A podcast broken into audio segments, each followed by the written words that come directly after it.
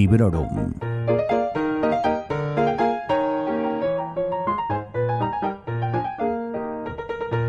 Hola a todos y a todas. Soy Vanessa y os doy la bienvenida a Librorum Podcast. Hoy os voy a hablar de un clásico, Washington Square, de Henry James. Una lectura de la que he disfrutado bastante y de la que creo que se pueden sacar muchos temas de conversación. Henry James escribió este libro por fascículos en dos revistas, una británica y otra estadounidense, en 1880. El autor también tenía un pie acá y otro allá, tenía ambas nacionalidades también. Él nació en Nueva York en 1843 y murió en Londres en 1916. ¿Se nota esto en sus textos? Bueno, pues me falta leer más del autor para dar mi opinión personal, pero por lo que sé, sí, se nota. Y le gustaba hablar de las diferencias culturales entre uno y otro país o incluso entre estadounidenses y europeos. Pero centrándome en la novela que nos ocupa, mi edición es en digital de Alba Editorial, tiene 207 páginas y está traducida por Catalina Martínez Muñoz. Me parece que es una buena toma de contacto con el autor, aunque no tengo con qué compararla, ya os digo, pero sí que tengo ganas de seguir leyendo cosas suyas y su título más popular y probablemente con el que continuaré sea Retrato de una dama que también fue publicada como Washington Square en fascículos, en este caso durante 1880 y 1881, para después salir publicada como libro a finales de 1881. Y ahora, después de daros toda esta información que podéis encontrar muy fácilmente en la Wikipedia, me gustaría contaros de qué va y por qué me ha gustado a mí Washington Square. Y por supuesto lo voy a hacer sin spoilers.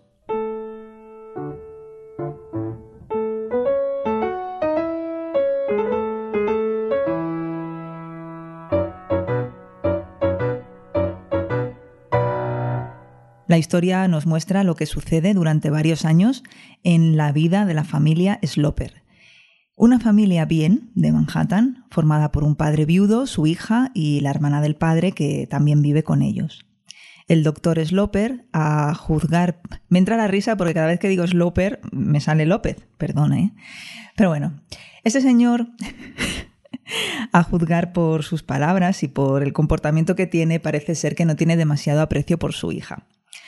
No voy a decir que no la quiera, porque bueno, es su hija y parece que no hace nada eh, con intención de dañarla, pero sí queda la sensación de que no la valora en absoluto como persona. Catherine es una joven que no destaca demasiado ni por su belleza ni por su inteligencia, aunque en gran medida lo que sabemos de ella, incluido esto, lo sabemos a través del punto de vista de su padre, que ya he dicho que no, no es un punto de vista demasiado halagador. El tercer personaje principal es mi personaje menos favorito de la historia, la tía Lavinia. Viuda, hermana del doctor y una alcahueta total. Es para mí el personaje más odioso de la novela junto quizá al pretendiente de Catherine, Morris Townsend. Morris es un hombre joven, aunque ya no tan joven, un poco mayor que Catherine, que ha visto en ella la promesa de una herencia sustanciosa y de una pensión que la madre de Catherine le dejó eh, a su muerte. Aunque canta a la legua que Morris quiere aprovecharse de la fortuna de Catherine, a ella pues, no parece importarle y de hecho Morris le gusta mucho y le parece muy atractivo. La tía Lavinia, por su parte, hace de este cortejo su obsesión. Se mete por medio y, y, la verdad es que en momentos parece más interesada en Morris que su propia sobrina. Incluso se cita y se cartea con él frecuentemente y a pesar de que por un momento yo creí que era con la tía con la que se iba a relacionar, después, como decía antes, se ve que todo se debe a que Lavinia es una alcahueta de manual. ¿Y qué opina el doctor Sloper del pretendiente de su hija? Pues aquí está el kit de la cuestión y lo que hace rodar la historia. Para él es inconcebible que alguien pueda enamorarse o ni siquiera sentirse atraído por ella. Y muy al principio del libro hay un monólogo interior del doctor que reza así. Cuando Catherine cumpla los 17, Lavinia tratará de persuadirla de que algún joven con bigote está enamorado de ella. Y será del todo falso. Ningún joven, con bigote o sin él, se enamorará jamás de Catherine. Pero Lavinia lo dará por descontado y hablará con ella. Y hasta es posible que, si no se impone esa inclinación suya por lo clandestino, me lo diga también a mí. Catherine no se dará cuenta, y tampoco lo creerá, por fortuna para su paz de espíritu. La pobre Catherine no es romántica.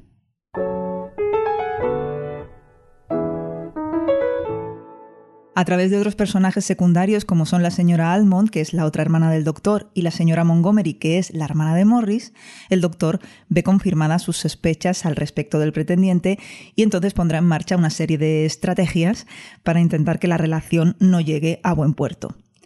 En principio, una puede estar de acuerdo con el doctor porque te das cuenta de que el tal Morris pues, es un jeta, un viva la Virgen y un manirroto.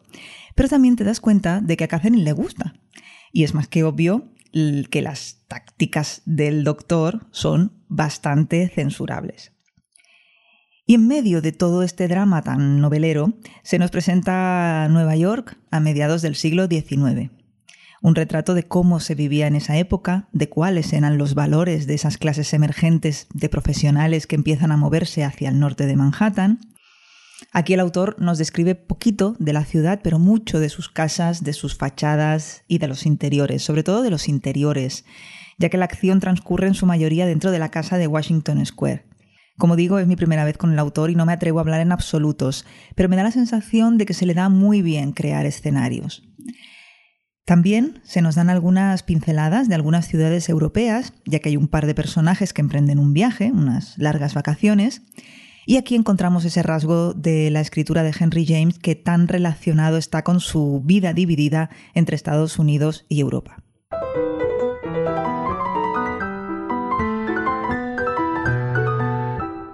En Washington Square, sobre todo, se nos ofrece la oportunidad de echar un vistazo al interior de sus personajes, a reflexionar sobre temas como la voluntad, el interés, el amor, la atracción, el conservadurismo, también la dignidad, el sentido de la posesión, ¿no? De, pero no de objetos, sino de, de personas que consideramos de nuestra propiedad. Es una novela breve, pero que concentra muchísimo sobre lo que pensar. Porque sí, la, la, importancia de la creación, de la psicología de cada uno de estos personajes, tanto de los principales como de los secundarios, creo que es fundamental. Están muy bien construidos, tienen cada uno de ellos una forma determinada de hablar, una forma determinada de, de comportarse. Todos tienen un pasado al que nos podemos asomar, todos y todas tienen sus propios deseos y sus motivaciones, sus pequeños dramas, y son motivaciones y trasfondos que corren en paralelo a la historia principal y que le dan muchísima profundidad. Tanto el libro como sus personajes tienen multitud de capas. En cuanto al narrador, está escrita en tercera persona y en ocasiones parece que el narrador se dirija a nosotros, a los lectores, y usa frases, por ejemplo, como pero esta es una verdad cuya revelación prefiero postergar. No es que se pase el rato rompiendo la cuarta pared, pero su presencia se nota en algunos momentos. Otros aspectos que me han parecido destacables de esta novela y que van de la mano son sus diálogos y, y ese ritmo ágil que tiene la narración. Además de que no es demasiado larga, es rápida de leer, yo la leí en aproximadamente una semana y porque la combinaba como siempre suelo hacer con una lectura en formato físico, si no seguramente me lo hubiese terminado mucho antes. Y si de una novela de 207 páginas hay tantísimo que comentar, ya os dais cuenta, creo que es una buena señal. Así que os animo a que la leáis y si ya lo habéis hecho y tenéis algo que comentar o tenéis alguna obra del autor que, que tengáis en mente que os apetezca mencionarme, pues ya sabéis que estaré encantada de leeros o de escucharos. Antes de despedirme, un último apunte. Hay una película de 1949 protagonizada por Olivia de Havilland y Montgomery Clift que adapta esta novela y que lleva por título La heredera. Yo no tengo recuerdo de haberla visto, pero me gustaría hacerlo, así que bueno, me asomaré a Filmin a ver si tengo suerte. Y esto es todo por ahora. Os invito a dejarme vuestros comentarios, sugerencias y demás, siempre de buen rollo, en los canales habituales. Por cierto, quiero mandar un par de saludos especiales. En primer lugar, a Inma Navarro, que siempre deja unos comentarios muy agradables y muy currados en ebooks y también al señor Morra, que se tomó la molestia de dejarme un comentario y una pregunta en uno de los posts en la web de Sons Podcast. Vamos, que os lo curráis mucho y yo de verdad que os doy las gracias. En sons.red encontráis botoncitos a todos estos espacios donde podéis dejar vuestros comentarios y también donde podéis escuchar el programa. Y recordad que ahora Librorum también está en Twitter, por si os apetece charlar por allí. Muchas gracias por seguir ahí escuchando el programa y mandándome vuestro feedback. Hasta pronto y felices lecturas.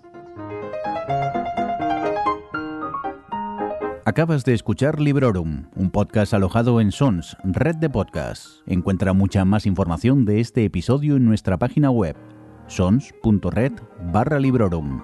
Y descubre muchos más podcasts en sons.red.